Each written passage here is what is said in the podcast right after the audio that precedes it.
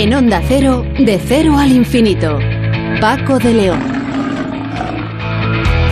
Señoras y señores, muy buenas madrugadas y bienvenidos a esta cita semanal que tenemos cada eh, siete días aquí en Onda Cero, en este programa diferente para gente curiosa, cuando el mundo sigue mirando con preocupación y con espanto a Ucrania y esa guerra eh, debido a la invasión de, de Rusia en territorio ucraniano. Dicen las cifras oficiales que van algo más de mil muertos. Dicen las no oficiales que pueden ser bastantes más. Se trataría de unos cuantos miles de muertos, algo realmente terrible. Bueno, nosotros aquí en De Cero al Infinito vamos a empezar eh, hablando con Óscar Herreras que es investigador del CSIC, y es que un grupo internacional de, de, científicos ha mostrado que el ictus no mata las neuronas por toxicidad química, como se creía hasta ahora, sino por ondas eléctricas letales. Este descubrimiento podría ayudar a encontrar unas dianas terapéuticas capaces de actuar como tratamientos ante una patología que no los tiene hasta ahora y que en la mayoría de los casos tiene mal, muy mal pronóstico. Sonsoles Sánchez Reyes nos cuenta la historia que sucedió la noche de Nochebuena en el Alcázar de Madrid, allá por 1734, con un incendio realmente pavoroso, según cuentan las crónicas. También hablaremos con Gema Martínez Criado, que es investigadora del Instituto de Materiales del CSIC y una de las nuevas directoras de investigación en materia condensada y ciencias físicas y de los materiales del Laboratorio Europeo de Radiación Sincotron Synchrotron. ¿Qué son estos aparatos? ¿Cómo funcionan? ¿Y cuáles van a ser las responsabilidades de esta investigadora con este nuevo nombramiento? Y en la segunda hora hablaremos de un viaje apasionante y es que este año se conmemora el quinto centenario de la culminación de la primera vuelta al mundo realizada por Juan Sebastián Elcano. Y con ese motivo vamos a recordar otra aventura igual, igual llevada a cabo por una mujer dos siglos y medio después es la historia fascinante protagonizada por una mujer iconoclasta y valiente que se saltó las leyes de la época, embarcó en un buque de la Armada con misión científica y realizó grandes aportaciones a la botánica. Se trata de Jean Barrett. Nos lo contará María Teresa Tellerías, investigadora ad honorem del CSIC en el Real Jardín Botánico. Hablaremos también de la situación trágica que viven más de 3 millones de personas, la gran mayoría mujeres y niños, por mor de la guerra eh, provocada por esa invasión de, Rusa, de Rusia a Ucrania. Son los refugiados que huyen tratando de salvar sus vidas. Para hablar de ello, tendremos como invitada a Cecilia Estrada, que es directora de la Cátedra de Refugiados Forzosos de la Universidad Pontificia de Comillas. Y en Héroes eh, sin capa, eh, todavía cercano el 8M, el Día Internacional de la Mujer, nuestro experto en seguridad y emergencias, David Ferrero, aprovechando esa, eh, ese, ese día, como digo, todavía cercano en el tiempo del 8M, dedicará su espacio a las mujeres profesionales de este campo de la seguridad y las emergencias. Por cierto, eh, son muchos los detalles de humanidad que están teniendo lugar en el mundo por esto de la guerra, pero hay que hacer un hay que dar la enhorabuena y enviar un abrazo a los taxistas de toda España que se están portando maravillosamente bien, como es su costumbre en ellos, buena gente y además solidaria. Enhorabuena, taxistas de toda España. Y hoy nuestro invitado musical será un violinista extraordinario que empezó siendo modelo para pagarse su carrera musical, un hombre bastante guapo, todo hay que decirlo, y que toca maravillosamente bien el violín. Él es David Garrett.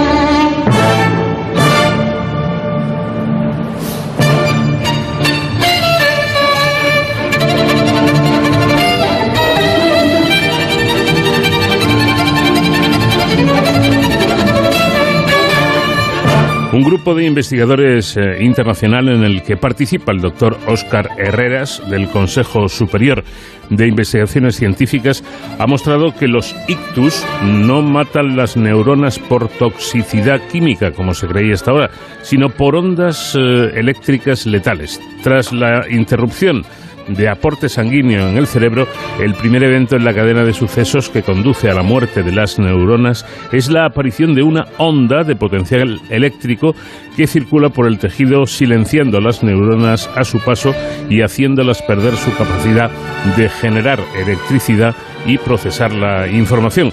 Este nuevo análisis eh, cuestiona la teoría dominante acerca de cómo mueren las neuronas en caso de accidente cerebrovascular que, que da protagonismo a la toxicidad química. Estas ondas eléctricas pueden ser una nueva diana terapéutica para tratar los ictus de forma más eficaz. Doctor Óscar Herreras, ¿qué tal? Buenas noches. Hola, buenas noches, Paco. Es decir, que estos accidentes cerebrovasculares no matan las células nerviosas por esa toxicidad, como se creía, sino, eh, toxicidad química, claro, sino eh, por, por otra cuestión, ¿no? Claro, efectivamente. Esto ha sido un problema mm, metodológico, quizás durante, muy debatido durante, pues probablemente tres o cuatro décadas, ¿no? y eh, las neuronas mueren como todas las células, pero todas las, eh, hay muchos tipos de muerte y eso hace que tengamos que ser muy muy cuidadosos a la hora de estudiar eh, de qué forma muere cada tipo celular. Mm. En el cerebro hay mucha muerte de neuronas, incluso es normal, algunas de ellas son muertes programadas que se llaman, de hecho al nacer tenemos muchas más neuronas que a lo largo de la vida van muriendo muchas, pero esta es una muerte programada, incluso es saludable, nos permite hacer espacio en el cerebro para tener eh, eh, para poder eh, echar, digamos, los cables entre las neuronas y formar circuitos, ¿no? en caso de accidentes, la cosa se complica. La cosa se complica porque mm, no es una muerte preparada y el cerebro no es un montón de células, es un órgano, un órgano muy complejo en el que las células, lógicamente, juegan su papel, pero el tejido tiene otras funciones y eh, al haber un accidente, un tipo de accidente de estos, la muerte no tiene por qué ser algo que incida directamente sobre las células, sino sobre el tejido en sí mismo. Eh, por cierto, ¿ictus y ACV es lo mismo? Bueno, podríamos decir que el ictus es un tipo de ACV. ACV es accidente cerebrovascular, ¿no? Eh, son muertes neuronales. en clínica normalmente se suelen subdividir en patologías de origen externo por infecciones o por malformaciones congénitas, o bien las que surgen como accidente. Un accidente lo puede uno tener o no.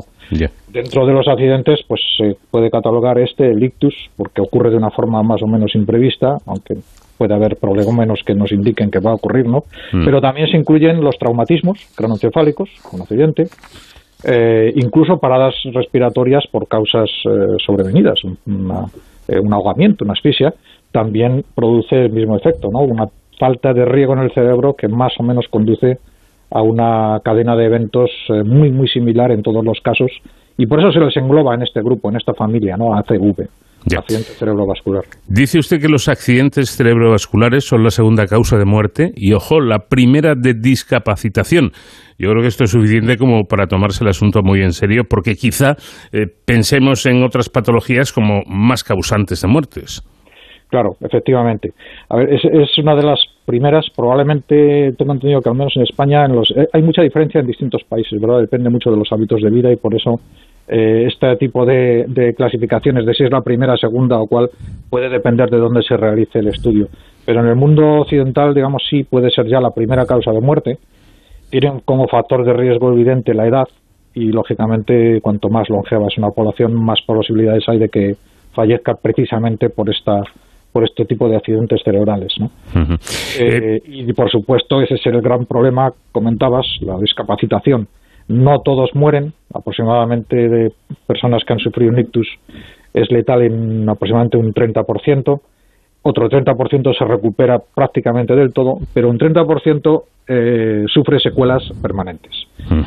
Y es probablemente la mayor, eh, la mayor carga de dependencia y discapacidad cognitiva que existe en, todo el mundo médico, Además, doctor, eh, por las características de las neuronas, como hemos comentado, estas mueren en pocos minutos si se interrumpe el torrente, el aporte del torrente sanguíneo. Por tanto, la intervención me imagino que, que debe ser más que rápida e inmediata, ¿no?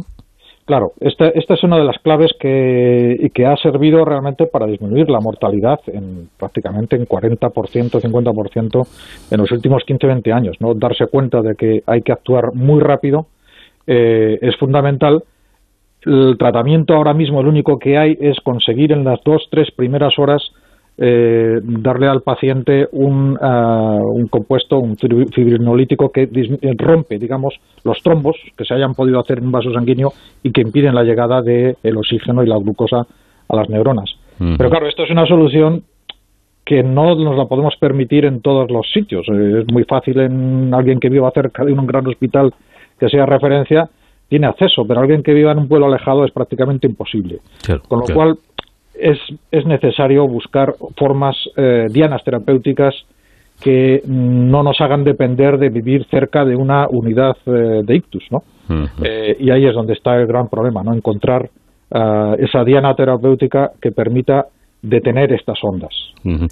Claro, em, como usted explica, em, a pesar de haber concitado uno de los mayores esfuerzos de investigación tanto clínica como experimental, los numerosos hallazgos obtenidos en laboratorios sobre el mecanismo de los ACV no han tenido una traslación a la clínica. Por lo tanto, podríamos decir que salvo situaciones eh, extraordinariamente buenas para el paciente, como usted decía, vivir cerca de un hospital, no hay un tratamiento eficaz, ¿no? Exactamente, exactamente. Ese ha sido uno de los grandes eh, problemas y frustraciones de tanto de la comunidad clínica como la investigadora, ¿no? Eh, el tener eh, esta mm, capacidad, digamos, de poder acceder a un hospital no arregla el problema. Necesitamos conseguir una solución.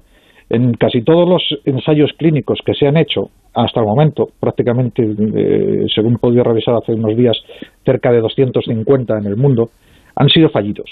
Creo que mm. solamente ha habido uno en el que se ha conseguido, eh, y es precisamente de los que se utilizan, una sustancia que es un fibrinolítico, una sustancia que permite romper trombos y permite volver a circular toda la sangre.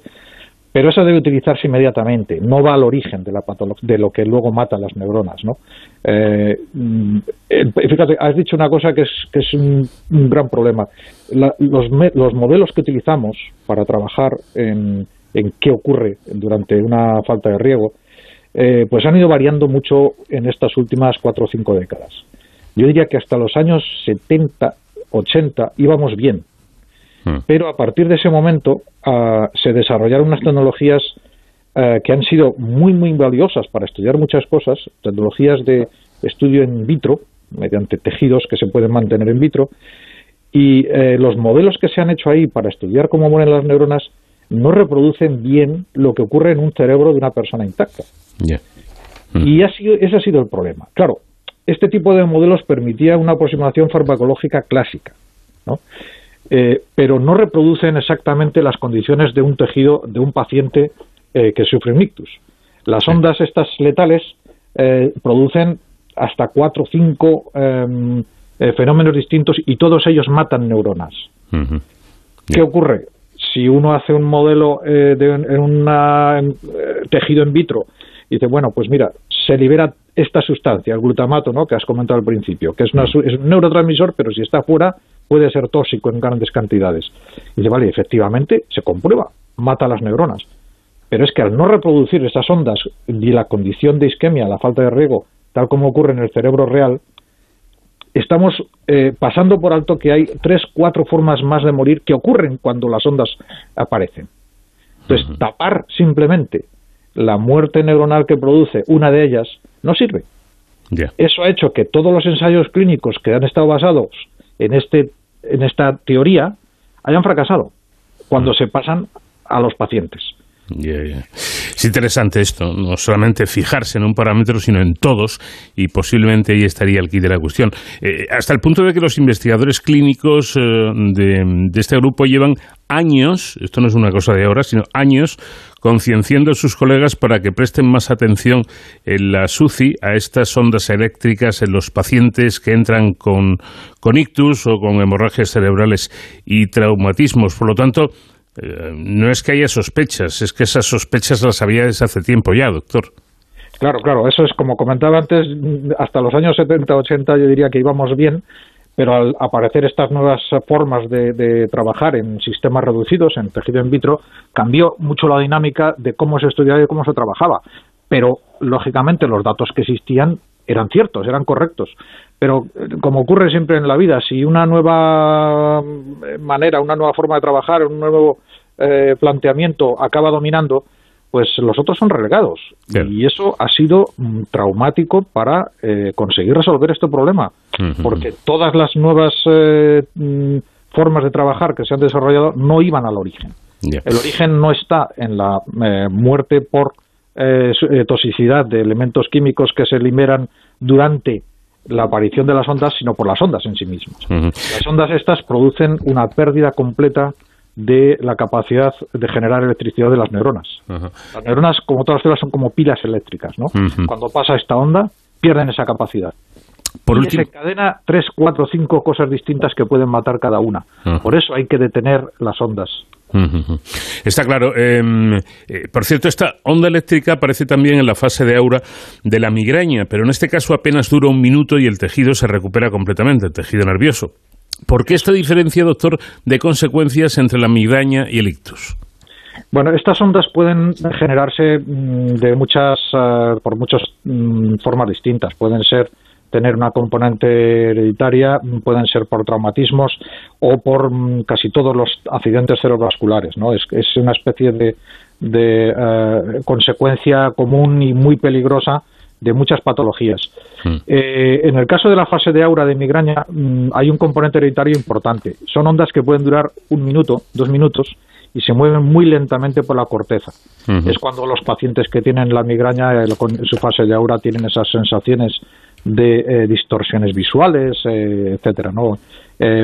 pero dura, se limita, la onda dura solo un minuto. Ahora, cuando esta onda ocurre en una zona del cerebro que tiene poco riego sanguíneo, por lo tanto no hay oxígeno ni glucosa, la onda no se acaba, se alarga, se alarga, se alarga, y durante todo ese tiempo las neuronas pierden los gradientes iónicos, pierden su capacidad de generar electricidad, se llenan de agua y revientan. Entonces la diferencia entre una migraña es la onda está ocurriendo en tejido que tiene buena irrigación y, y es corta. Te produce pequeñas distorsiones, pero te recuperas bien. Ahora, cuando ocurre en, la zona eh, que ha perdido eh, el riego sanguíneo por un eh, accidente del tipo que sea, pues ya no se recuperan, no se cierran las ondas y la deriva letal es rapidísima, en pocos minutos puede morir. Fíjate que hay, hay, un detalle importante y es que solemos decir incluso entre nosotros que la neurona solo aguanta unos minutos. No es exactamente así, aguanta unos minutos si ocurre esta onda. Claro, claro, claro. Esa es la clave. Que es la que al final eh, pues si no se ataja a tiempo, mata a la propia neurona. Bueno, llevan ustedes, eh, como ha mencionado, casi dos décadas, y con esto acabo, tratando de concienciar a la comunidad clínica de que el elemento letal es la onda de despolarización eléctrica, pero dicen también que hay una fuerte resistencia a cambiar de forma de pensar. ¿Por qué? Bien, pues probablemente mm, hay varios factores, ¿no? Por un lado, yo diría que los eh, en la clínica eh, los, los, los, médicos que están atendiendo a los pacientes eh, no tienen demasiadas herramientas eh, y eh, hacen casi lo que pueden. He dicho que es una onda letal, puede mm, morir prácticamente el 33% de la gente. O sea que es una situación muy, muy estresante para los propios médicos. A ellos, lógicamente, les tenemos que dar las herramientas. Las herramientas hasta ahora venían de, mano de intentos de resolver el problema con, drogas que no han funcionado. Eh, el, problema es que hay que convencer a los neurólogos de que no es solo necesario una droga, es que es necesario reconocer registrar la presencia de estas ondas y eso no se hace en la SUCI. Entonces ellos no tienen la herramienta para saber cuánto tejido va a morir o cuándo puede morir. Por eso es necesario decirles eh, o, incluso mm, yo me atrevería a decir más, a, ministerios eh, de sanidad de los países proporciona estas herramientas en las UCIs para que los médicos puedan registrar estas ondas y actúen en consecuencia. Si no, simplemente no se ven. Pues esperemos que, mm, que, el asunto avance y lo haga para, para bien, porque hay muchas vidas en, en, juego. Doctor Oscar Herreras, muchísimas gracias por habernos atendido y por estas explicaciones tan interesantes. De nada, muchas gracias a vosotros.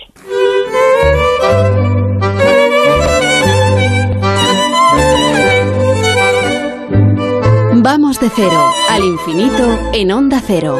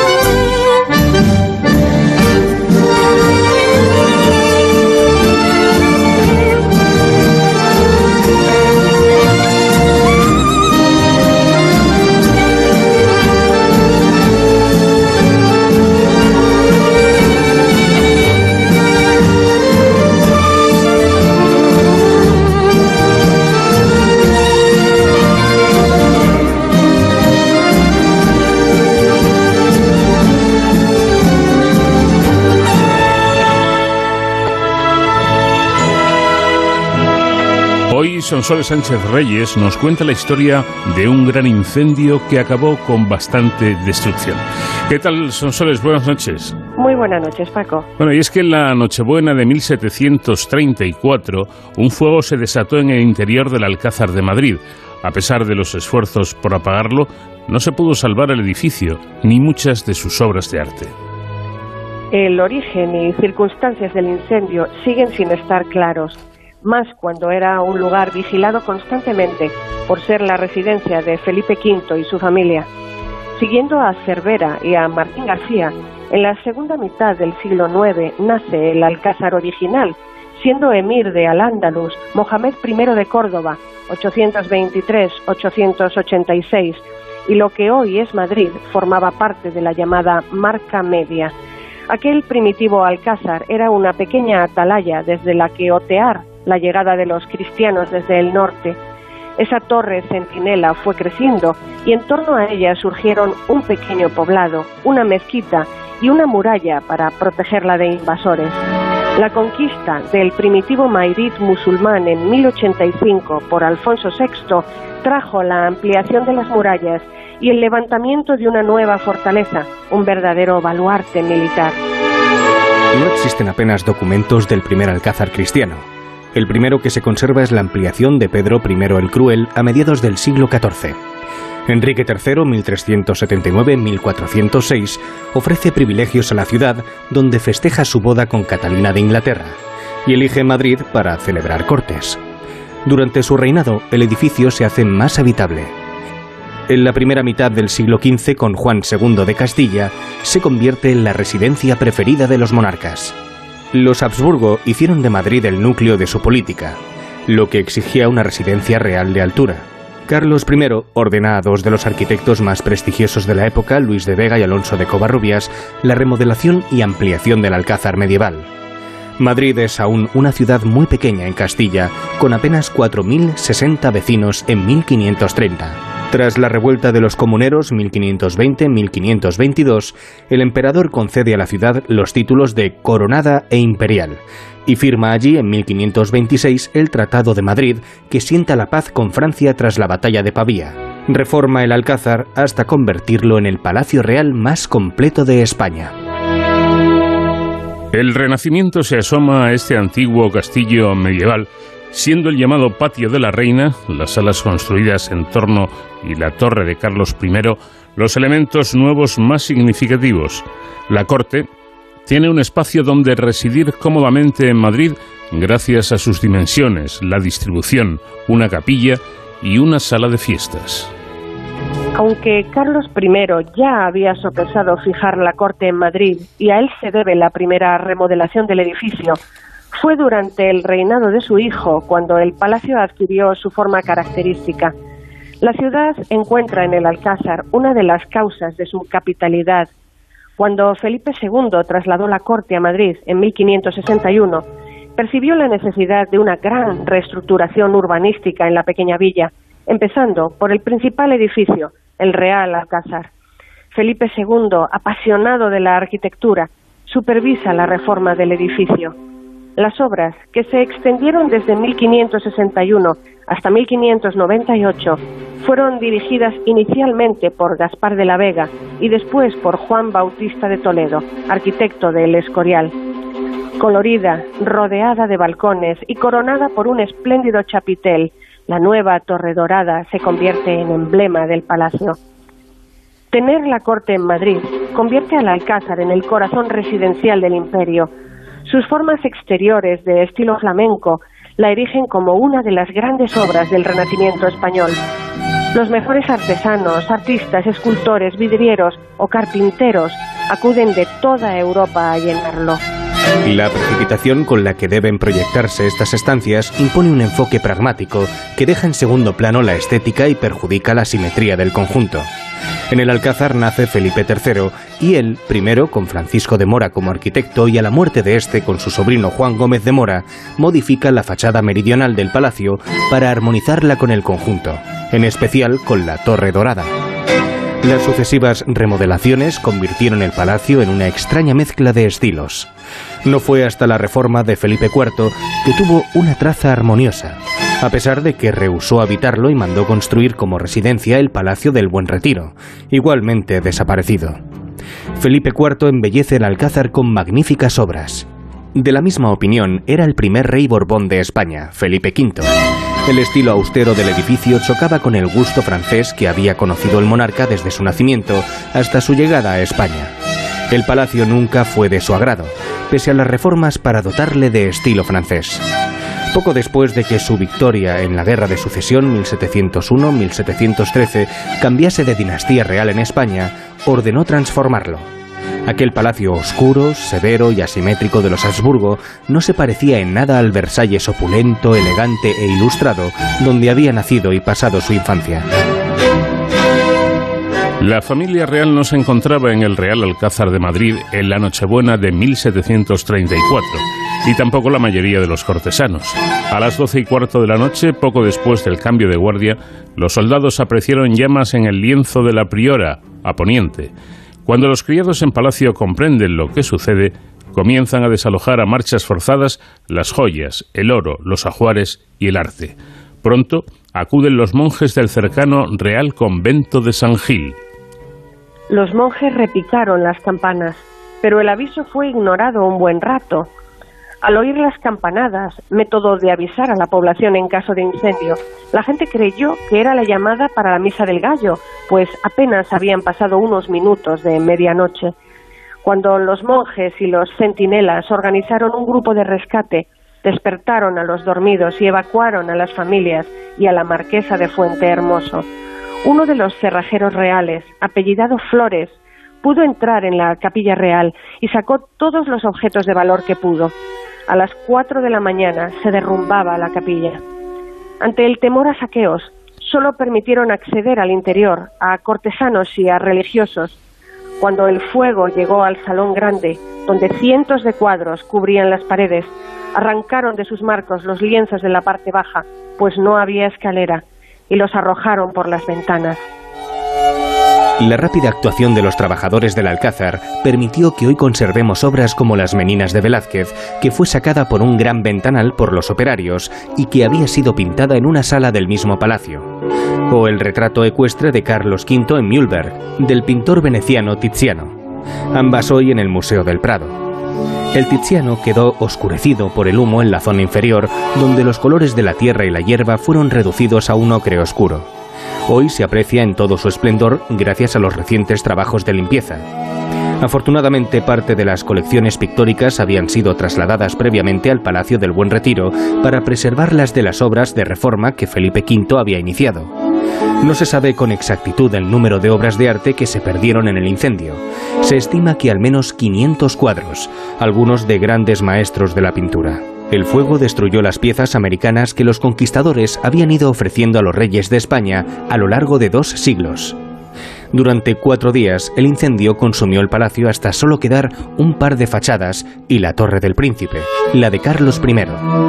Y aunque las joyas más emblemáticas de la corona, como el llamado joyel rico de los Austrias, compuesto por el diamante el estanque y la perla la peregrina, pudieron ser rescatadas, muchos objetos de plata y oro quedaron fundidos por el calor y los restos de metal tuvieron que recogerse en cubos.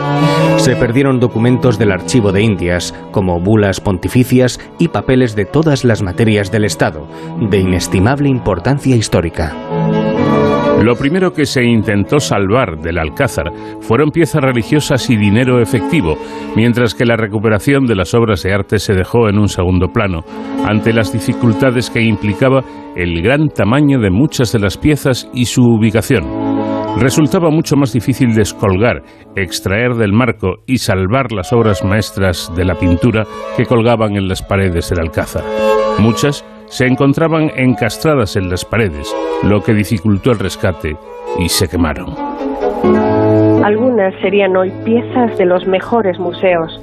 La expulsión de los moriscos de Velázquez, del que se conservan bocetos, considerada una de sus obras más valiosas, gracias a la que consiguió el pintor sevillano el cargo de Ujier de Cámara, su primer puesto en palacio, un valioso autorretrato de Rafael y el retrato ecuestre de Felipe IV de Rubens, el favorito del monarca, cuya copia se puede contemplar en la Galería de los Uffizi de Florencia.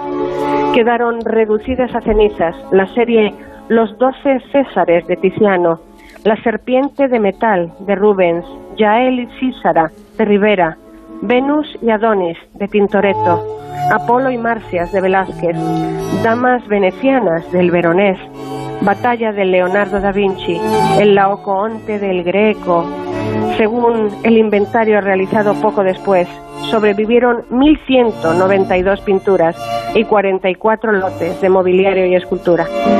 Las causas del incendio nunca quedaron claras.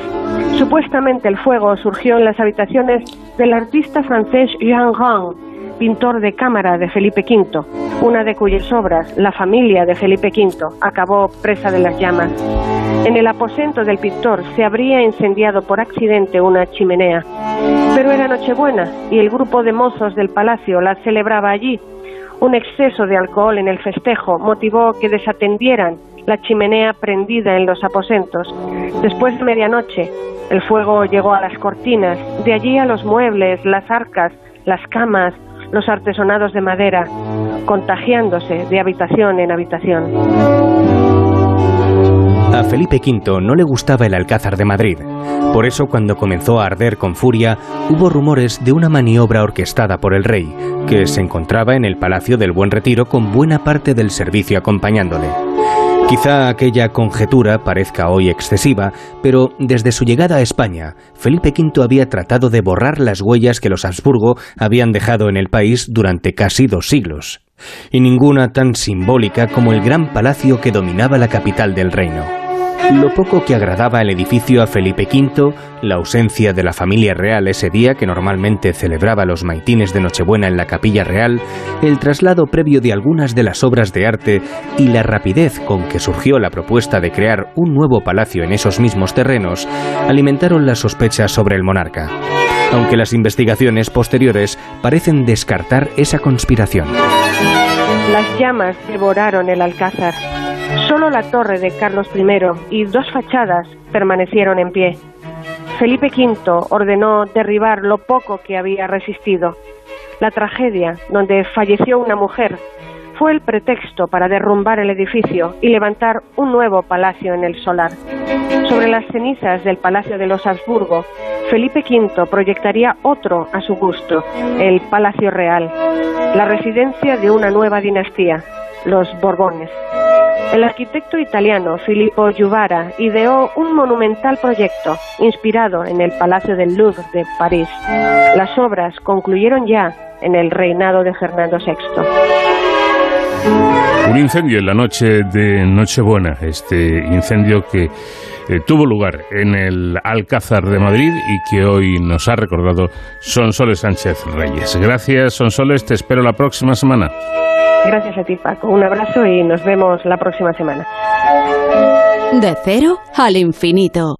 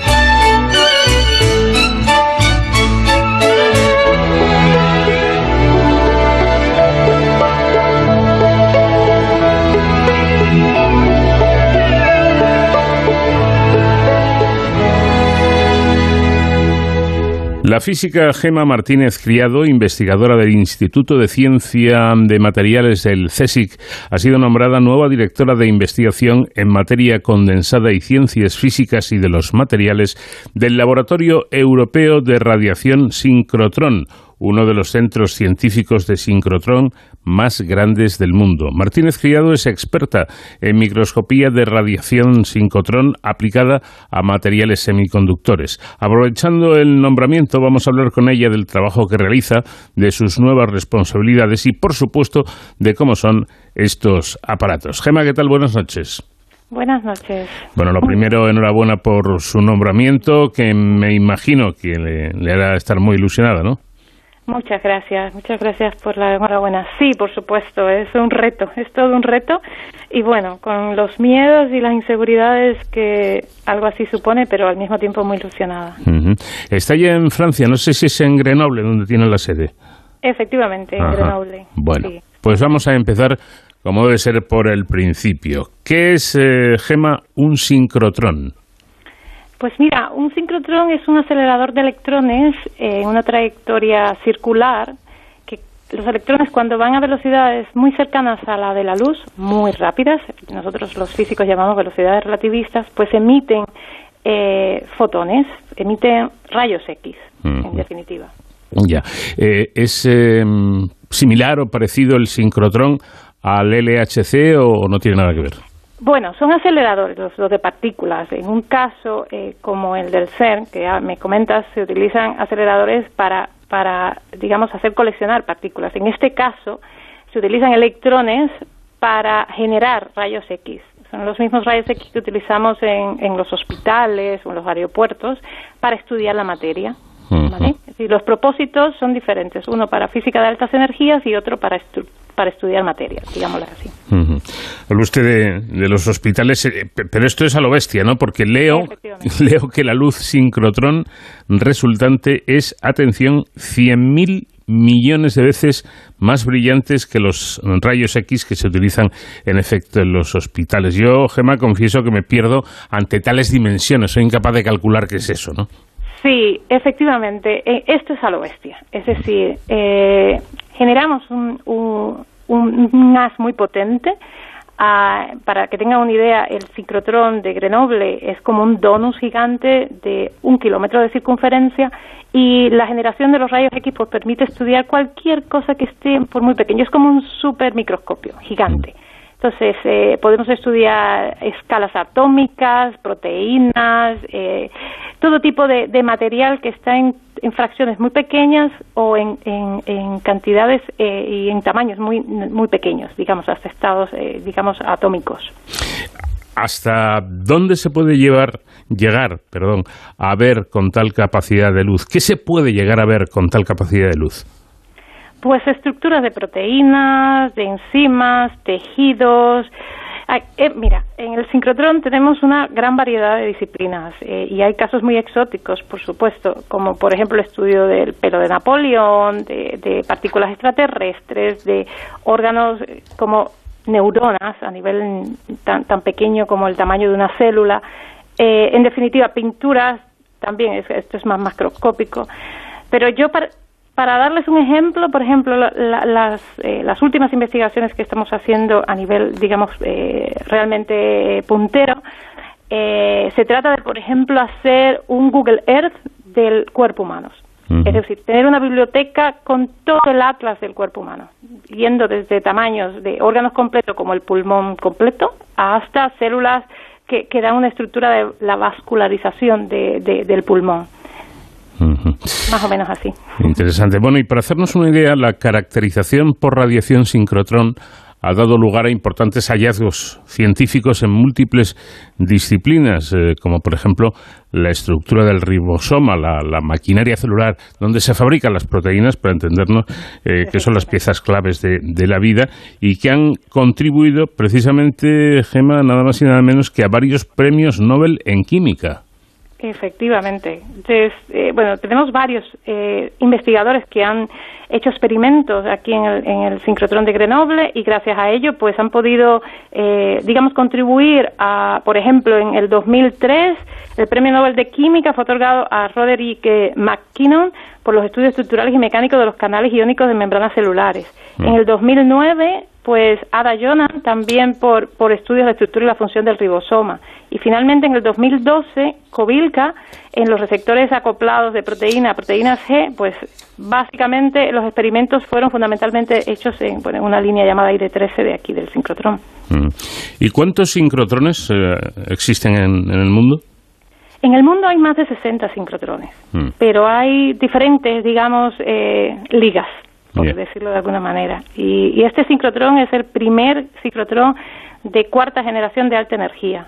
Ha sido una, una inversión muy grande de 150 millones y en estos próximos años pues seremos los únicos de contar con unas intensidades realmente únicas a nivel de, de, brillo, que es la, la, figura de que utilizamos, las magnitudes que utilizamos los que trabajamos en sincrotrón. Eh, ¿Podríamos decir que cada uno de esos sincrotrones está especializado en un campo? Realmente no, yo no diría algo así. Los, lo que los diferencia es básicamente la energía. Sabes que hay uno en Barcelona, Alba, eh, es un anillo de 3 gigaelectronvolt. Este eh, de, de ciclotrón del SRF, obviamente las magnitudes son proporcionales, son mucho mayores y es de 6 gigaelectronvolt. Lo que los diferencia son la energía y, y, las posibilidades que brindan. En algunos casos está más limitada a baja energía, como es el caso de ALBA. Aquí podemos eh, tener un abanico mucho más grande espectral y nos permite abordar muchos más temas. Em, ¿Qué dimensiones eh, tiene eh, el sincrotrón? ¿El, pues diámetro cuál es? Pues aquí estamos hablando de una circunferencia, como digo, de un kilómetro, son como cuatro campos de fútbol. Caramba. Madre mía, el, espectáculo de verlo eh, de cerca debe ser impresionante. Bueno, y hablemos un poco de este nombramiento que, ha recibido usted. Eh, ¿Cuál es su misión o cuál va a ser su misión como nueva directora?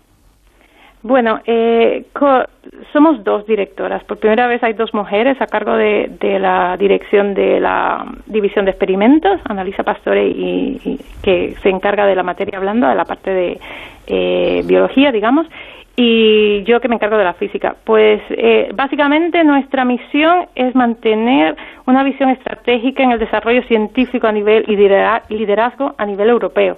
Eh, o a nivel internacional, promoviendo un programa experimental único, eh, competitivo y de excelencia científica.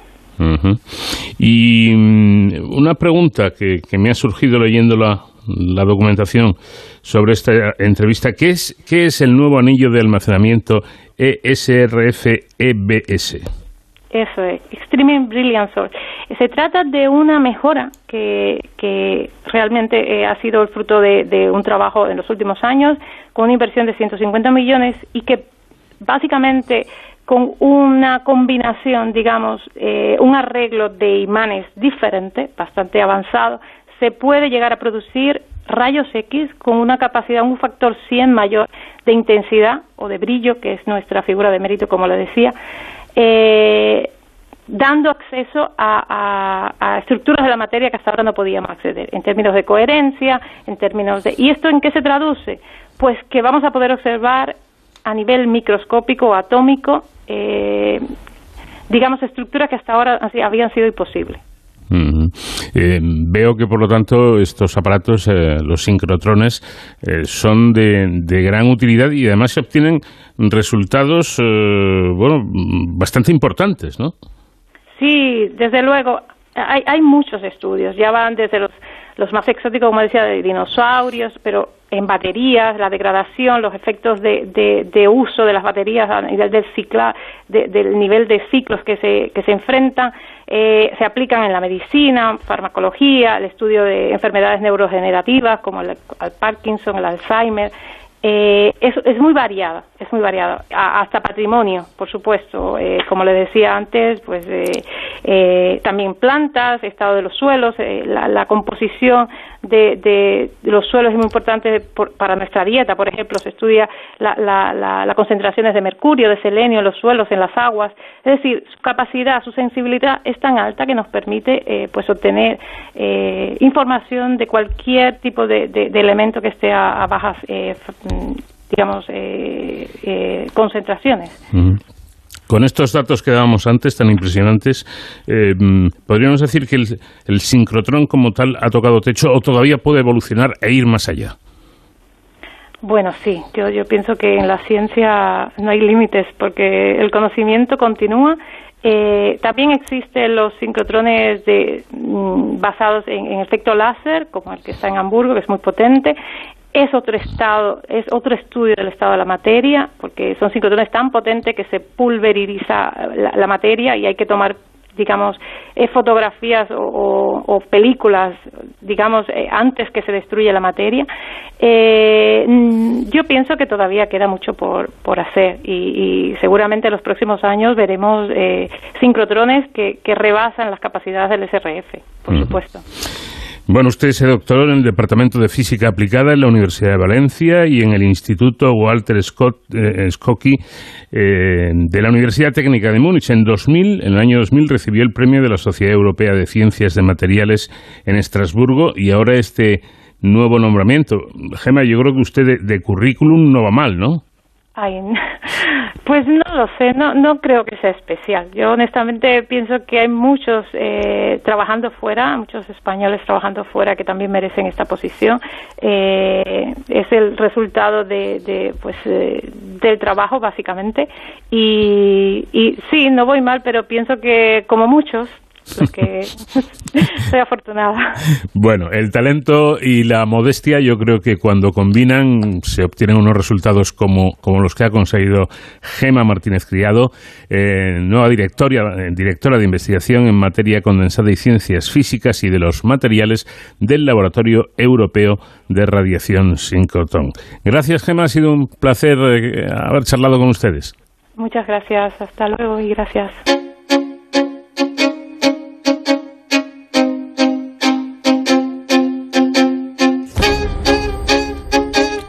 Hasta aquí llegamos en nuestra primera hora. Vamos a hacer un paréntesis para la información, servicios informativos de Onda Cero y enseguida continuamos con muchos más asuntos.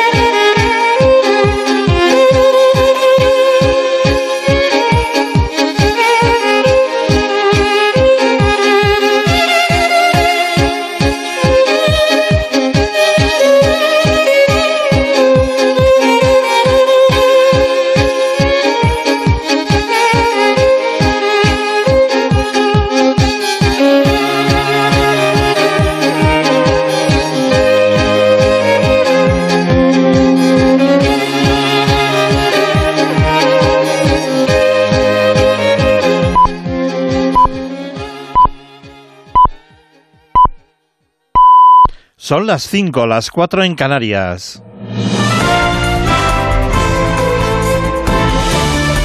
Noticias en Onda Cero. Hola, buenas noches. La política exterior española ha dado este viernes un giro tras la carta enviada por Pedro Sánchez al rey de Marruecos, donde se considera la propuesta marroquí de autonomía para el Sáhara como la base más seria creíble y realista en la solución del conflicto. El ministro de Asuntos Exteriores, José Manuel Álvarez, habla ya de una nueva etapa. Hoy iniciamos una nueva etapa en nuestras relaciones con Marruecos y cerramos definitivamente una crisis con un socio estratégico El Frente Polisario no ha tardado en responder y asegura que España ha cedido al chantaje de Marruecos. Abdullah Arabi es el delegado en España del Frente Polisario se contradicen con la responsabilidad política jurídica que tiene España en el conflicto del Sáhara Occidental. Es un peaje que ha tenido que pagar para intentar restablecer sus relaciones con Marruecos y la única solución justa realista y duradera es aquella que elija el pueblo saharaui y que le permita ejercer su derecho inalienable a la autodeterminación e independencia. Y vamos a conocer ahora la situación tras 23 días de guerra en Ucrania con la invasión de Rusia sobre el país. Pablo Albella. Sin duda, el suceso más llamativo en el vigésimo tercer día de guerra es el lanzamiento de misiles, seis en total, desde el Mar Negro a las inmediaciones del aeropuerto de Leópolis, a tan solo 70 kilómetros de la frontera con Polonia, lo que tendría relación con las palabras del ministro ruso de Exteriores esta misma mañana. Uh, Cualquier cargamento que intente adentrarse en Ucrania y que, en nuestra opinión, transporte armamento será objetivo legítimo.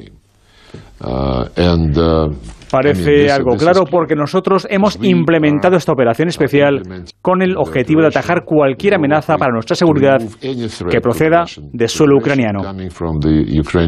Varias columnas blindadas siguen apostadas a varios kilómetros de Kiev, pero sin avanzar. El alcalde Vitaly Krichenko pide una mayor implicación de la comunidad internacional.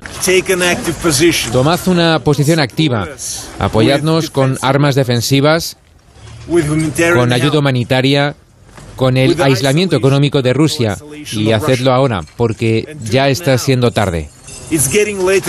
Mención aparte para la asediada Mariupol, donde, al margen de la dramática situación que vive la ciudad, las autoridades ucranianas aseguran que han sido hasta ahora 130 las personas rescatadas del teatro destruido hace ya tres días, donde aseguran las labores de rescate continúan, pero ni una palabra de víctimas mortales. Las ministras de Asuntos Económicos, Hacienda y Transportes se van a reunir el lunes con el Comité Nacional de Transporte por Carretera para estudiar la situación del sector, protagonista de un paro indefinido que en cinco días amenaza con provocar desabastecimientos.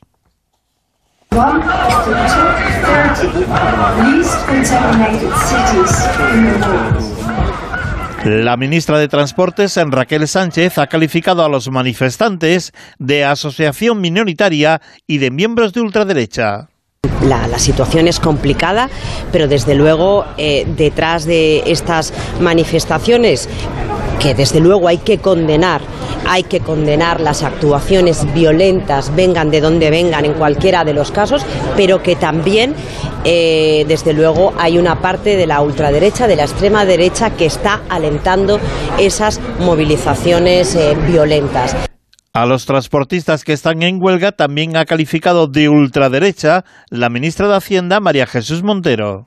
No está siendo un paro, sino efectivamente un boicot en donde la ultraderecha ha aprovechado que personas que no tienen ninguna vinculación con esta formación política estaban reivindicando, expresando su malestar y lo ha utilizado para impedir que los productos, que las materias primas, que los bienes puedan llegar y sobre todo en materia alimentaria a los puntos de distribución, a los puntos de abastecimiento. Los camioneros que se están manifestando se defienden de estas acusaciones y afirman que lo que están haciendo es defender sus puestos de trabajo y niegan ser de ultraderecha. En el momento que estás en contra del gobierno dices cualquier cosa, ya eres de extrema derecha o eres fascista. Después, ¿qué vamos a hacer? ¿Los nietos de Franco? Esto ha sido una falta de respeto, vamos, que no se lo vamos a poder perdonar. Y a mí me gustaría hacerle una pregunta a la ministra. Si nosotros nos arruinamos todos y paramos, nos tendrá que dar una paga. ¿De dónde va a sacar España dinero para pagarnos? Y en la información deportiva, en Indian Wells, en de tenis, se disputa a esta hora la semifinal femenina que enfrenta a la española Paula Badosa frente a la griega Sakari. El resultado en estos momentos es de un juego para la griega Sakari, que ganó el primer set por 6-2.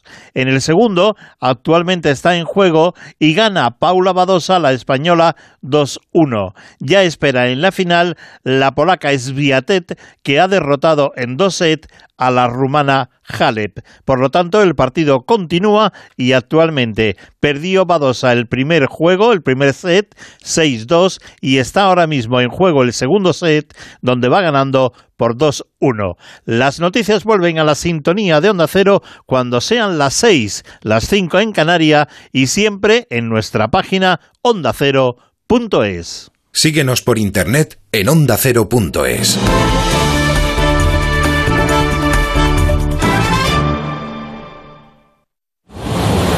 Este sábado, el mejor fútbol en el tren de Radio Estadio. Con parada final en Vallecas, donde dos equipos vecinos buscan asegurar objetivos distintos. Rayo Atlético de Madrid. Además, varias paradas en las que se pone en juego la permanencia. A la vez Granada, Levante Osasuna y otro derby buscando la zona tranquila de la clasificación. Elche Valencia. Además, la parada habitual en los estadios de Segunda División, motociclismo, tenis, atletismo y el regreso del Mundial de Fórmula 1 con el Gran Premio de Bahrein.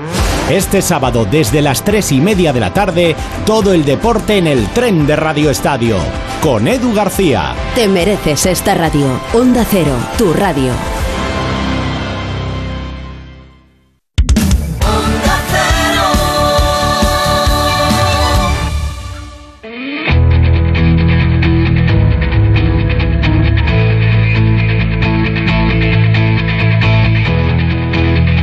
Onda Cero, de cero al infinito.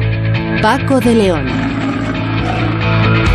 Segunda hora de programa de cero al infinito, un programa diferente para gente curiosa como usted que puede seguir también a través de internet en nuestro podcast eh, buscando la página de Onda, de Onda Cero, www.ondacero.es, buscan programas y en programas este y ahí podrán seguir eh, nuestro tiempo de radio, el día y la hora que ustedes eligen. Bien, vamos a empezar esta segunda hora recordando que en este año que se conmemora el quinto centenario de la culminación de la primera vuelta al mundo realizada por Juan Sebastián Elcano, eh, recordaremos, digo, otra aventura igual llevada a cabo esta vez por una mujer fue dos siglos y medio después. Es la historia fascinante protagonizada por una mujer iconoclasta y valiente que se saltó las leyes de la época, embarcó en un buque de la Armada ya verán ustedes cómo lo hizo, con misión científica y realizó grandes aportaciones a la botánica. Se trata de Jean Bannett.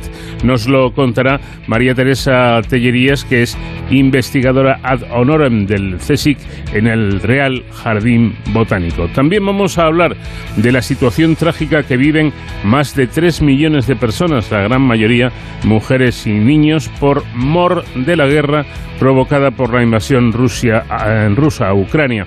Son los refugiados que huyen tratando de salvar sus vidas.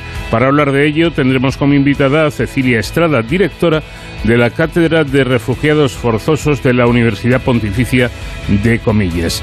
Y en nuestra sección dedicada a la seguridad y emergencias, Héroes sin capa con David Ferrero, hoy aprovechando, como digo, la cercanía del 8M, del Día Internacional de la Mujer, dedicaremos el espacio a mujeres profesionales en el campo de la seguridad y las emergencias. Y seguiremos, por supuesto, disfrutando de la música de nuestro invitado esta semana, que no es otro que David Garrett.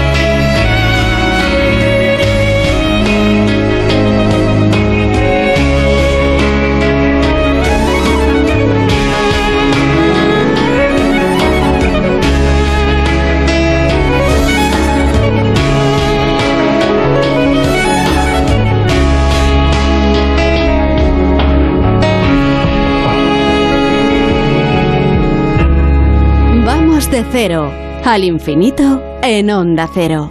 Paco de León. Ante la grave situación de Ucrania, Onda Cero y el grupo A3 Media se suman al esfuerzo del Comité de Emergencia, una organización formada por aldeas infantiles SOS, Educo, Médicos del Mundo, Oxfam, Intermon, Plan Internacional y World Vision. El comité de emergencia canaliza la ayuda de todos aquellos dispuestos a contribuir para paliar la situación de los efectos por la guerra de Ucrania, así como de las personas que se han visto obligadas a buscar refugio en Polonia, Rumanía, Moldavia o Georgia. Llama al 900 595 206 900 595 206 o entra en comiteemergencia.org y colabora. Tu donación es vital.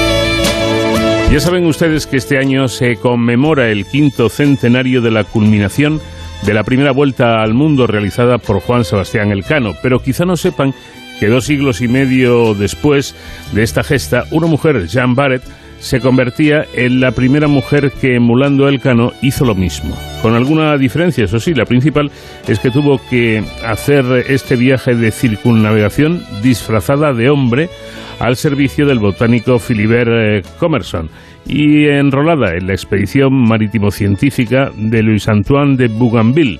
Esta mujer fue Jean Barret, una valiente que llegó a burlarse de su destino. Hay al respecto un libro muy interesante titulado Sin permiso del rey, editado por Espasa el año pasado, que cuenta eh, toda esta aventura y cuya autora es María Teresa Tellería, investigadora ad honorem del Consejo Superior de Investigaciones Científicas en el Real Jardín Botánico. Profesora, ¿qué tal? Buenas noches.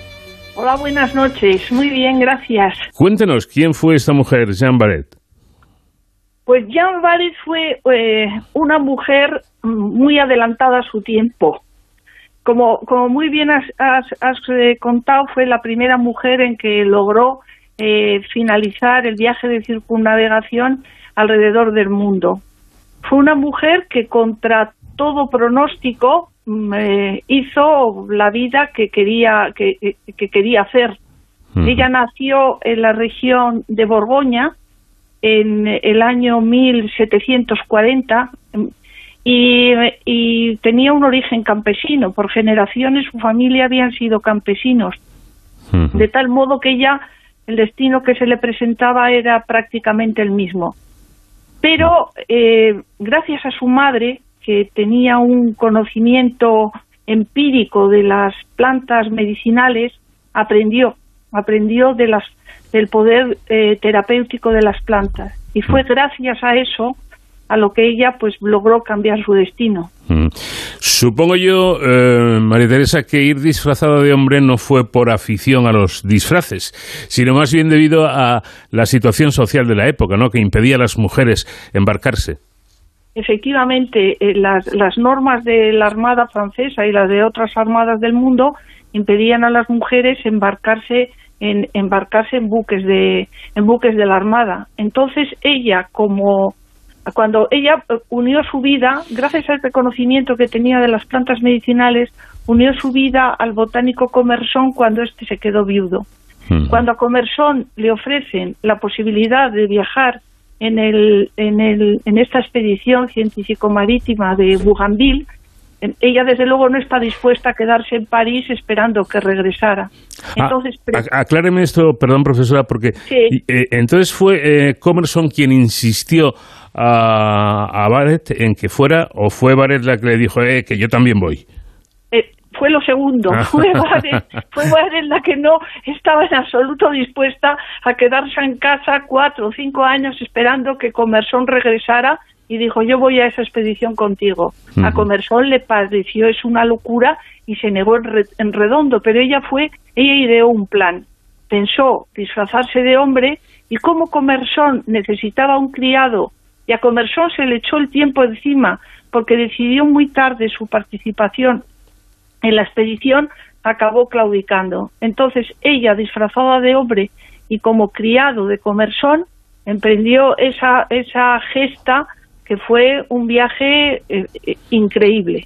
Bueno, pero mm, complicado y difícil, ¿no? Porque a pesar del disfraz parece que no coló, no coló y pronto la tripulación descubrió o sospechaba que era una mujer, lo que le obliga a ir permanentemente con, un, con una pistola, por si, por si acaso, por su propia seguridad, y creo que tuvo que llegar a, a declarar que en realidad era un eunuco, ¿no? Efectivamente. O sea, claro, es que hay, hay, que ponerse también en las circunstancias y, y, en el momento.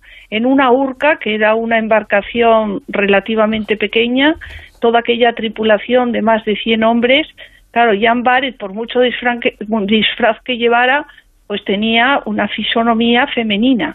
Entonces, claro, la tripulación rápidamente empieza a sospechar que posiblemente es el, el, criado de Comersón era una mujer. Entonces tiene varios conatos de agresión. Cuando el capitán toma cartas en el asunto, él, eh, ella le cuenta que es un eunuco y el capitán que quiere salir del, del lío que se veía metido, como hubiera mm, subido a bordo a una mujer, dio por buena esa explicación y la expedición siguió adelante. Pero mm. claro, ella vivió pues un viaje de una total angustia viéndose o sintiéndose observada todo el tiempo por, por la tripulación. Dando un paso atrás en la historia hay que decir que eh, Philibert Comerson, mm, bueno, se fija en ella, pero en un principio, eh, profesora, lo que hace es contratarla como ama de llaves, ¿no? Exacta. Cuando Comersón se queda, Comersón y, Barrett coinciden en el, en el, mismo pueblo donde ella, tras quedarse huérfana, va a trabajar como criada a una casa.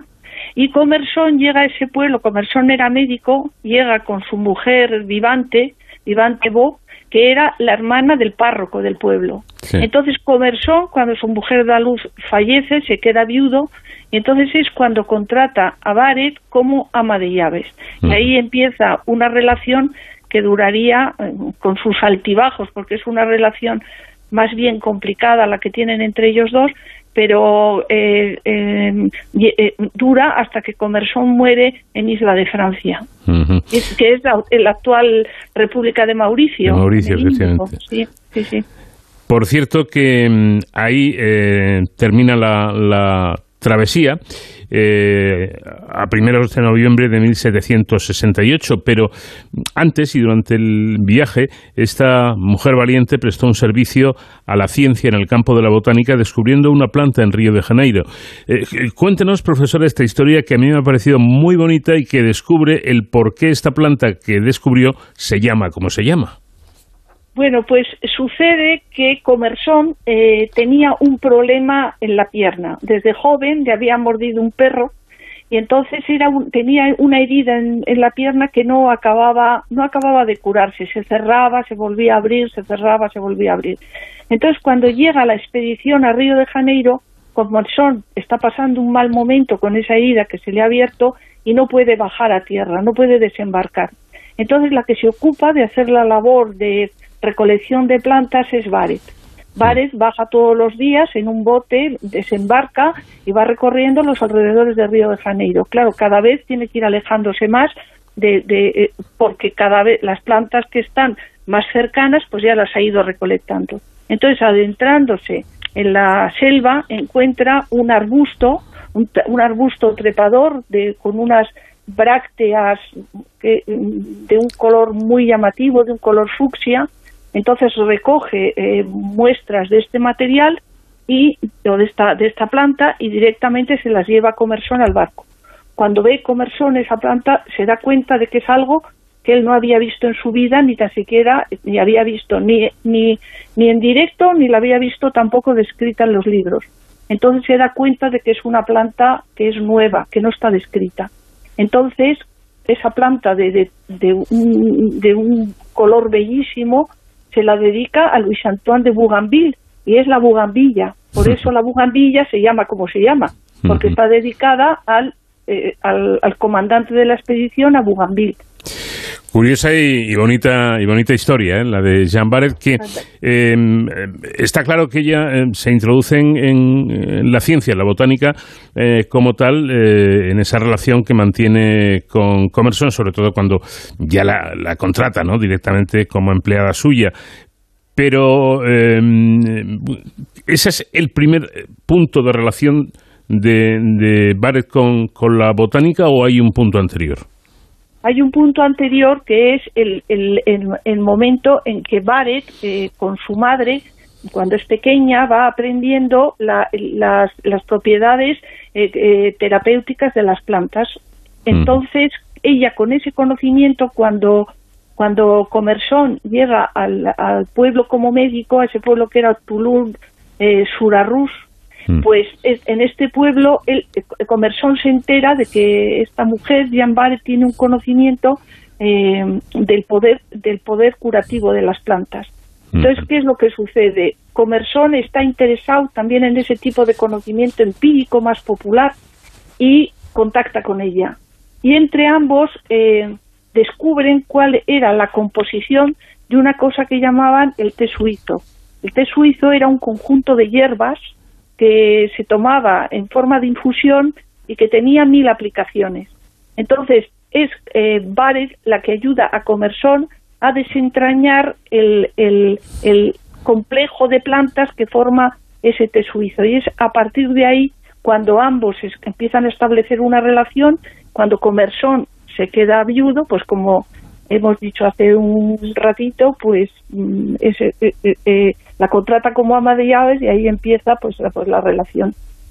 Pero eh, Jean Barret no tenía em, ni formación ni, ni, experiencia más que eso que había dado de su madre, que era el conocimiento de, de lo que podían hacer las plantas medicinales. Efectivamente, ese era el único contacto que Barret tenía con la botánica. Otra cosa que también Barret tenía, que es muy importante y que fue muy importante a lo largo de su vida para aprender lo que luego, lo que luego aprendió, es que Barret sabía leer y escribir, lo que no era una cosa frecuente en una mujer de origen campesino en la Francia de mediados del 18.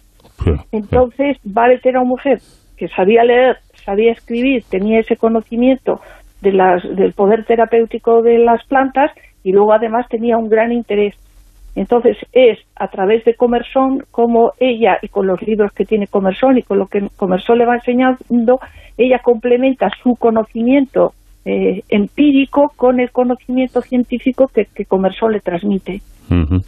Importante, desde luego. Bueno, y eh, volviendo a, aquel viaje, aquella travesía, decíamos, nos habíamos quedado en que llegan a, a por Luis, eh, la, República Mauricio hoy en día, eh, en el año 1768, a principios de noviembre. ¿Y a partir de ahí qué pasó? Pues a partir de ahí, eh, de la, la historia en, en, general y el libro en particular entra en una fase nueva porque ya se estabilizan a vivir en un sitio, se estabilizan a vivir en un lugar que se llama Montplacer, que es una finca que el intendente de la isla, que era Pierre Poivre, quiere convertir en un jardín botánico y quiere convertir en una, vamos a llamarlo, en una finca experimental, porque Poivre es un personaje que a mí me parece interesantísimo, que es el auténtico ilustrado, es aquel que quiere, a través eh, de la ciencia, construir una sociedad mejor.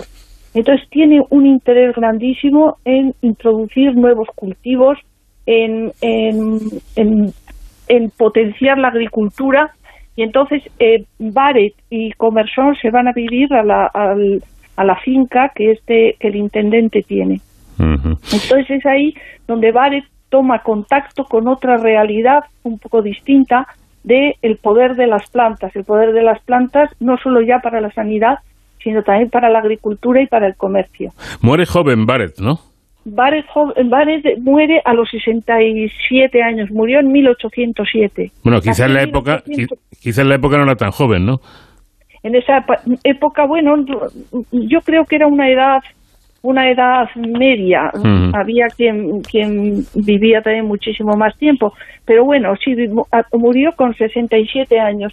Pero en realidad la vida que podríamos mm, llamar eh, la vida de, de, de Bares, por lo cual mm, eh, la conocemos hoy en día, en realidad fue de apenas 10 años. O sea, desde que, desde que se enrola en la expedición en 1764 siete hasta que hasta que se vuelve a Francia en 1775, es decir, no llegó ni, ni a 10 años. Pero pues bueno, es una vida muy, muy intensa. Sin duda. María Teresa Tellería, investigadora ad honorem del Consejo Superior de Investigación Científica, eh, de Investigaciones Científicas en el, Real Jardín Botánico y autora de este libro, Sin Permiso del Rey, apasionante historia de una mujer excepcional que fue Jean Barret. Gracias por habernos atendido. Muy buenas noches. Bueno, gracias y buenas noches.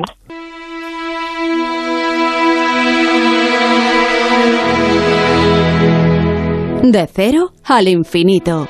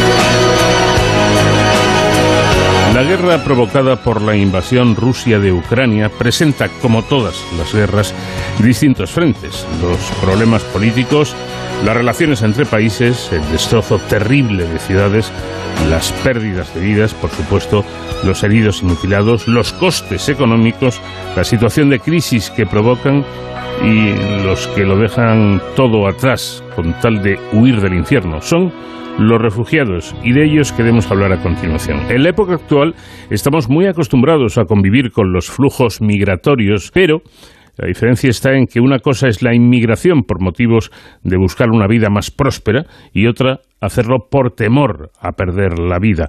No son migrantes, son refugiados y además forzosos. Cecilia Estrada es directora de la Cátedra de Refugiados Forzosos de la Universidad Pontificia de Comillas. Cecilia, ¿qué tal? Buenas noches. Hola Paco, muy buenas noches. Parece claro que es muy distinto eh, salir a buscarte la vida en, otro país que intentar que no te mate una bala o una, o una bomba. ¿Cómo afecta a una persona dejar su país por un motivo o, por el otro? Efectivamente, bueno, tú lo, tú lo describes muy bien. No es lo mismo una persona que, que, emprende una dinámica migratoria a un refugiado y sobre todo forzado por la guerra, ¿no? Me gustaría comenzar contándote que, que los refugiados, lo primero, eh, no deben ser nunca castigados por la entrada irregular a determinados países, ¿no? Deben de tener la accesibilidad a un empleo remunerado, deben de tener también y de contar con la libertad de circulación dentro del territorio, eh, un acceso a una vivienda digna, una educación pública y gratuita, una asistencia médica en las mismas condiciones que los ciudadanos del país receptor, y en esto vamos a ahondar ahora en un momento, una libertad de religión, por supuesto, y un acceso a los tribunales del país de acogida, así como la obtención de los documentos de identidad y de viajes. Mm. Todas estas cuestiones son tenidas en cuenta, pues para qué, para que como tú eh, bien señalabas en un inicio, todo este cambio, toda esta ruptura absoluta de dinámica. Imagínate, es cambiar de país, pero no solamente de país, de idioma, de cultura. Además, sabiendo que lo que dejas atrás lo has perdido por completo o no sabes cuándo lo volverás a ver. Entonces, yo creo que podemos ponernos en el lugar de ellos eh, desde la humanidad, ¿no? ¿Qué sentirías tú si te desplazaran de tu país ahora mismo, si te desplazaran del lugar en el que vives de la noche a la mañana o en unas cuantas horas y te movieran a un lugar completamente diferente y tuvieras que empezar desde cero. Yo creo que como seres humanos, como personas, podemos pensar eh, eh, el, el, cambio y el impacto tan fuerte que nos supondría. Ahora iremos matizando en efecto, pero mm, vamos primero con el, trazo grueso, ¿no? Porque según los datos, eh, a estas alturas debemos haber pasado ya los 3 millones de refugiados en, distintos países. Yo no sé si se podrá calcular un, número final eh, en, esta, en esta migración obligada de los ciudadanos de Ucrania. Pues mira, es completamente imposible y aleatorio eh, calcularla. Podemos referirnos a movilizaciones anteriores, ¿no? Como la guerra en Siria, que no tiene no tiene que ver por la escalabilidad que ha tenido el conflicto bélico, pero también por la cantidad de personas que han salido en tan poquito tiempo. Estamos comparando 20 días a razón de 3 millones. Es que eh, la guerra en Siria arrojó 6 millones de personas a lo largo de 10 años. Hmm. Eh, como refugiados.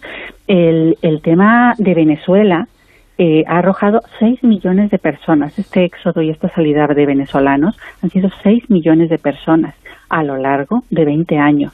Entonces, no podemos eh, figurarnos cuál puede ser la, eh, el número final, porque en definitiva son 44 millones de ucranianos que buscarán, eh, la mayoría de ellos, los que puedan y los que tengan algún recurso, y los que se vean también obligados a abandonar sus casas, porque efectivamente la situación es de absoluta, con todas sus letras, de guerra, deberán hacerlo. Entonces, aproximarnos a un número cuando, cuando la situación que estamos viendo ahora mismo nos sorprende en el día a día eh, es vaticinar o, adelantar, adelantar hechos que además no podemos no podemos adivinar, ¿no? Claro.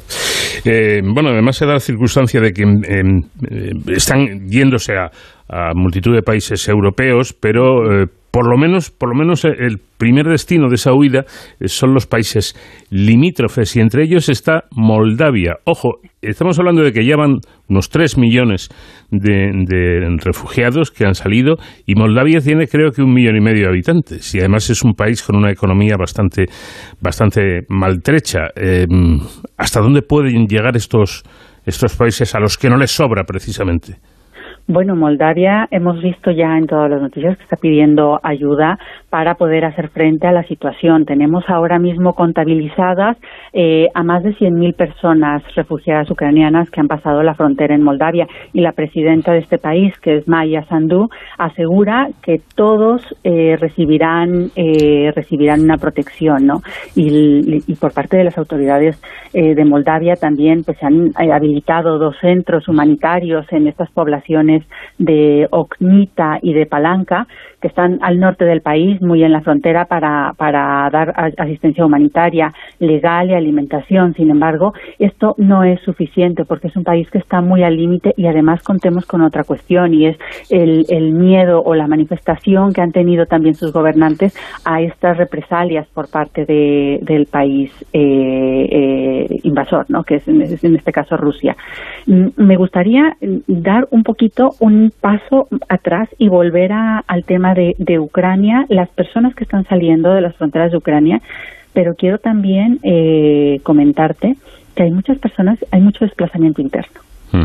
E, esto tenemos que tenerlo en cuenta también. De una ciudad a otra. De una ciudad a otra, efectivamente. No necesariamente, no salen todos. Yo te hablaba hace un momento de 44 millones de personas y no saldrán los 44 millones de personas, efectivamente, gracias a que hay ciudades en las que todavía no hay eh, eh, un movimiento bélico tan fuerte como el que estamos viviendo y siguiendo en estos días en las ciudades de Mariupol o de o de Yarkov o de o de Kiev hmm. no están un poco más a las afueras y eso es lo que genera eh, un efecto de contención dentro del país para que no salgan todas las personas hmm. sin embargo claro la escalada que, que este que este evento está teniendo es de unas dimensiones que no habíamos visto desde luego desde 1951 que es cuando se establece eh, la Convención de Ginebra, ¿no? pues, pues hablando de dimensiones, eh, es, otro ángulo que hay que tener en cuenta en esta, en esta crisis, ¿no? La inmensa mayoría de personas que abandona Ucrania son mujeres y niños. Esto da una dimensión distinta, creo yo, a los eh, flujos migratorios a los que más o menos estamos acostumbrados.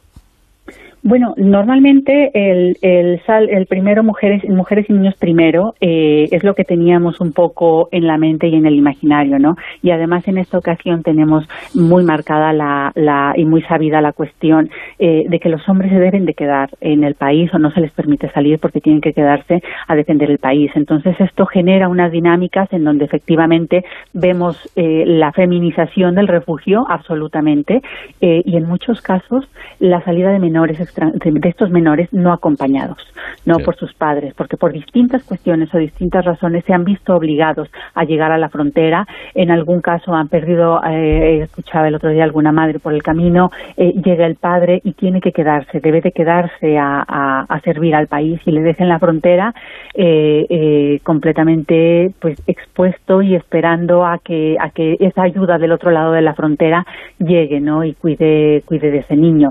Sin embargo, eh, eh, en ese sentido, las organizaciones eh, eh, ya están avisando, organizaciones como Save the Children, como UNICEF, ya están avisando de las dinámicas que puede haber y que pueden desarrollarse en frontera y del cuidado que hay que tener en, el, en la documentación de estos, de estos menores. claro, y además con un futuro muy incierto, ¿no? Porque se van las mujeres y los niños, en su inmensa mayoría, como decimos, pero no saben no saben hasta cuándo, eh, cuánto tiempo tendrán que estar fuera del país, cuándo podrán volver, cuándo se solucionará este conflicto y otra cosa, teniendo en cuenta que, por desgracia, muchas de estas parejas de matrimonios, de cónyuges, de, parejas en definitiva, pueden quedar rotas porque muchos de esos eh, maridos eh, o parejas masculinas, por desgracia, como digo, van a, van a fallecer en el conflicto.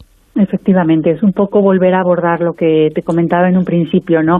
Volver a la normalidad, recuperar su vida, recuperar no solamente sus casas, sino su trabajo, la manera en la que en la que comprendían la vida, en la que en la que desarrollaban sus actividades profesionales, en la que convivían con, con un entorno, en, fin, en definitiva, esta esta capacidad de ser humano y esta habilidad y, y este desarrollo lo han perdido completamente saben cuándo van a volver a recuperarlo. Ellas, desde luego, eh, las que estaban en pareja, pues eh, habrán perdido o, o no, o, o, la otra, esperemos que no, pero en el caso de que la recuperen también, volver a recuperar esa normalidad con una pareja que viene de una guerra, pues también es, una, es un panorama que comprendemos que debe ser bastante complicado, ¿no? Es, son, son familias que en definitiva, familias y seres humanos que en definitiva se van a enfrentar a un futuro que, que es harto complicado, bastante difícil, tiene muchísimas aristas, muchísimas variables. Desde luego pasa primero por una base, por la parte económica, por la parte de la vivienda, por la parte de la educación para los niños, por la parte de la incorporación al trabajo por parte de ellas, pero sobre todo, y en este sentido me gustaría hacer hincapié en la atención psicológica que estas personas van a necesitar recibir en los países receptores. Mm. No solamente los bienes económicos que también son necesarios y también son fundamentales para una correcta integración de estas personas en las sociedades receptoras de acogida, perdón, van a ser eh, fundamentales, sino la atención psicológica para que comprendan eh, qué es lo que está ocurriendo, para que interioricen qué es lo que está ocurriendo y ya te digo yo, salvando todas las distancias, eh, ni a ti ni a mí nos ha tocado salir del país huyendo de una guerra con lo opuesto. Mm. Entonces, entendiendo y comprendiendo, y a muchos de los oyentes, ¿no? Mm. comprendiendo esta dimensión, sí que es muy importante que nos volquemos como sociedad en el momento de la acogida. Y ya para terminar, vamos un paso más allá, si le parece.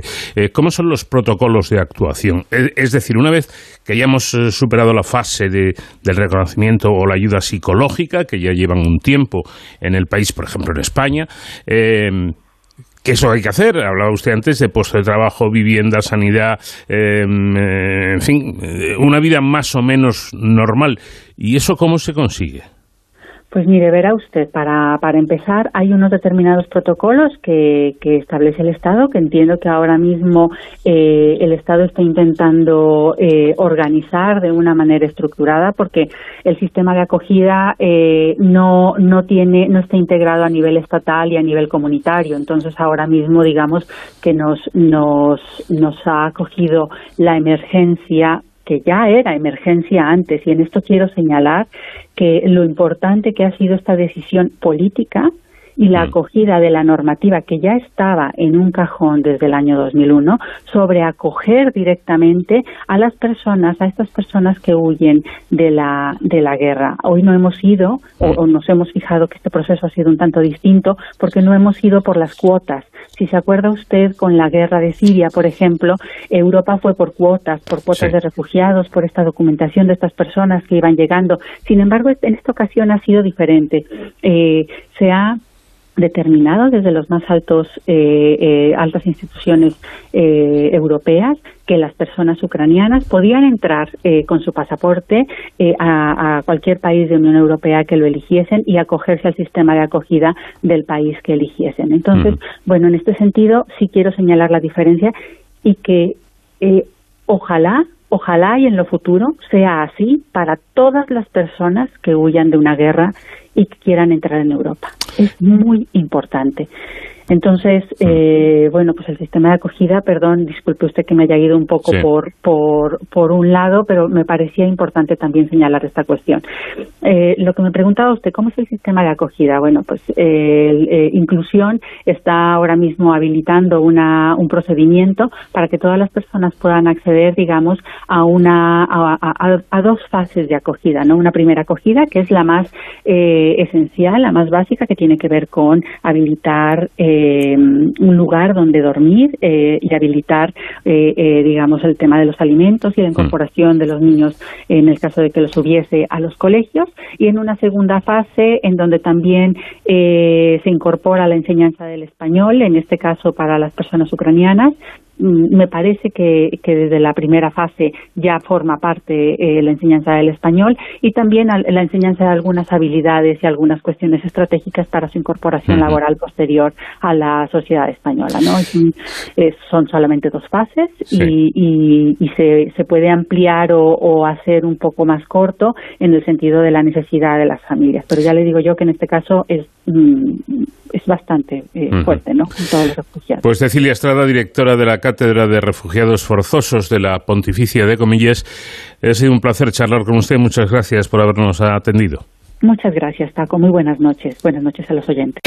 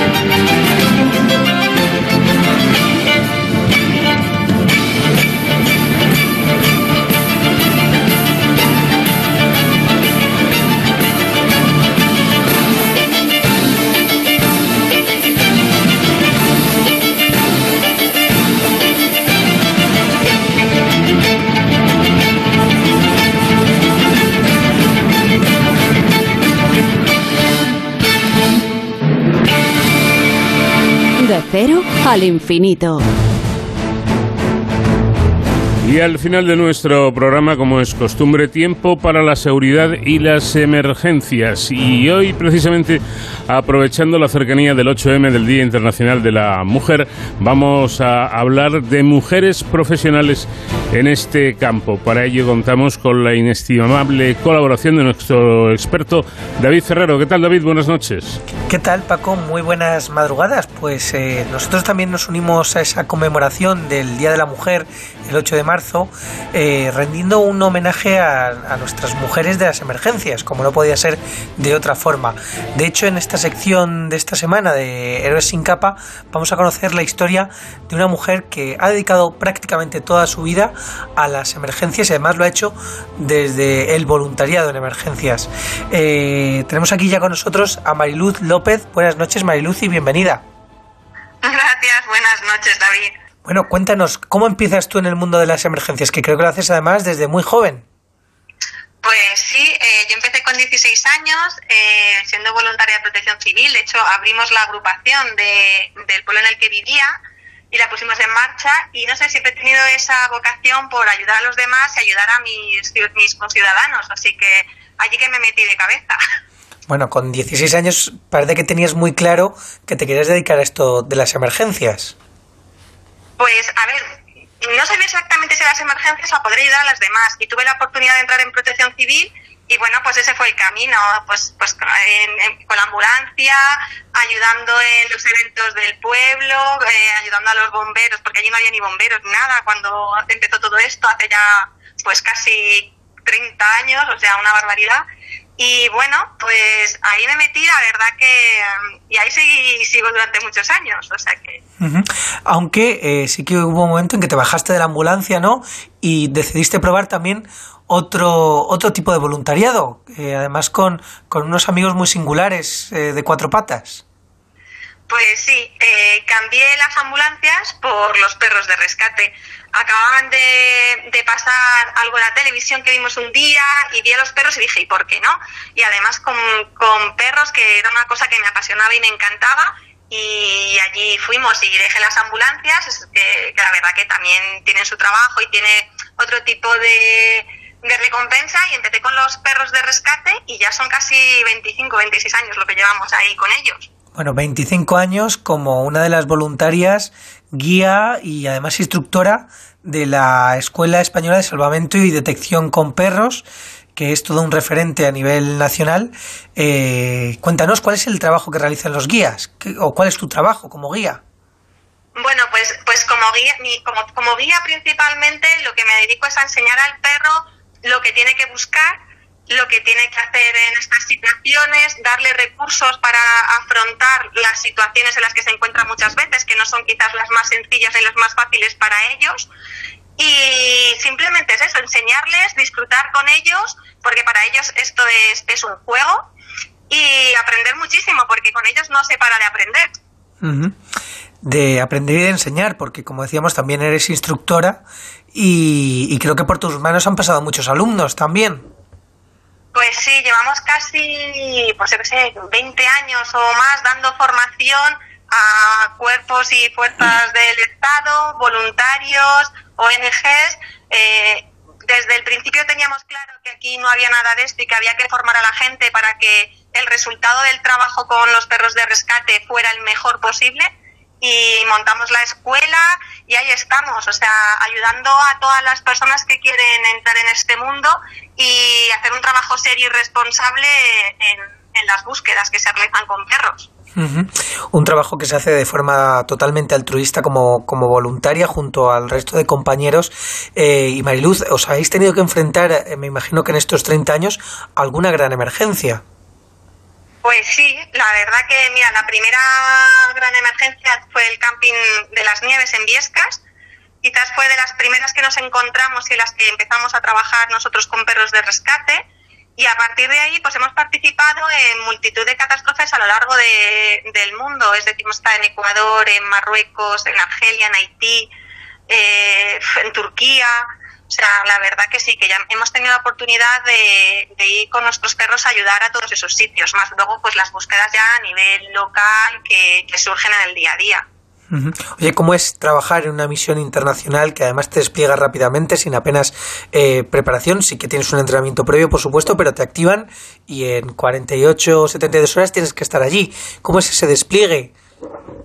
Bueno, pues la verdad que con muchos nervios, muchas preparaciones, pero bueno, también es verdad que nosotros eh, trabajamos dentro, por ejemplo, del ERICAM eh, o, de los equipos que se mandan a nivel nacional desde el gobierno. O sea, nosotros no salimos por nuestra cuenta y nos presentamos allí, siempre vamos rodeados de bomberos, eh, sanitarios, logística, ¿vale? Para ir a ayudar, no a dar problemas.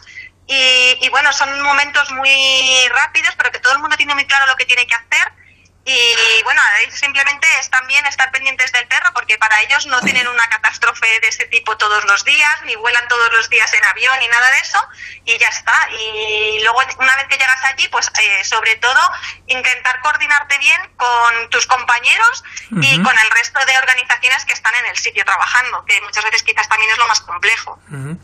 Eh, en el mundo del rescate, del sector del rescate, es un mundo muy masculinizado, ¿no? También por el, el tema de los cuerpos de bomberos y demás, donde casi todos son, son hombres. En un mundo muy masculinizado, eh, ¿tú cómo, cómo, te has sentido como mujer eh, en el trabajo que, que has realizado? Pues mira, eh, como mujer siempre me he sentido bien porque creo que, que, lo importante es luchar por lo que quieres hacer y que te digan lo que te digan, tú tires para adelante y demuestres que eres capaz de hacerlo como cualquier otra persona, seas eh, de un sexo o de otro.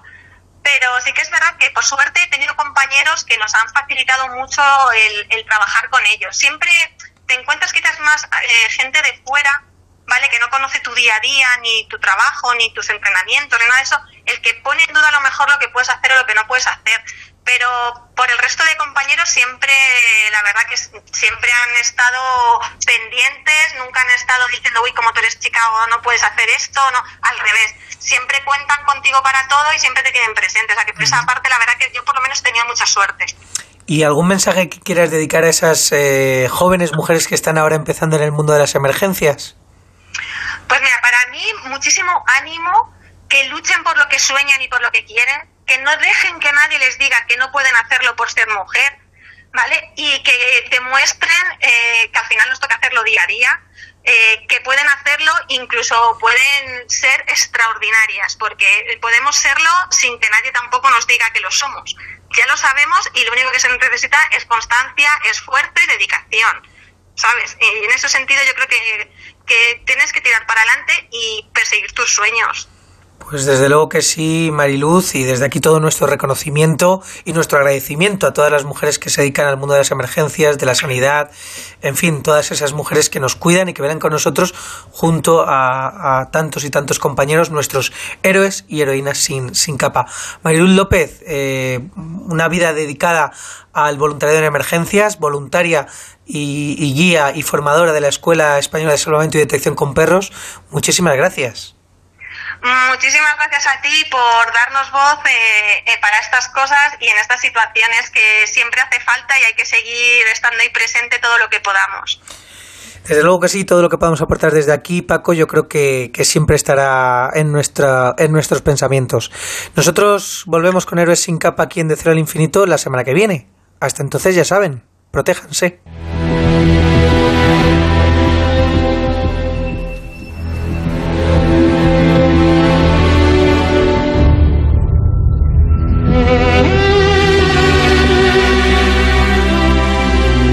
Por esta semana, pero ya saben que dentro de siete días aquí estaremos de nuevo en este programa diferente para gente curiosa que se llama De Cero al Infinito. El comandante Nacho García estuvo en la realización técnica pilotando la Enterprise de Onda Cero. Les habló encantado Paco de León. Buena semana a todos y gracias por su fidelidad. Adiós.